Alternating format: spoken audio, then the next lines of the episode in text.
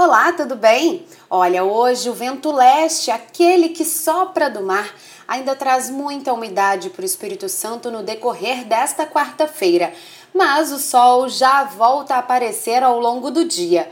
Mesmo assim, as temperaturas ainda ficam amenas e, apesar da grande quantidade de nuvens, não tem previsão de chuva aqui para o Espírito Santo. Para saber mais detalhes sobre o tempo, aqui no estado é só acompanhar a programação da TV Vitória e também da Rádio Jovem Pan. Tenha um excelente dia!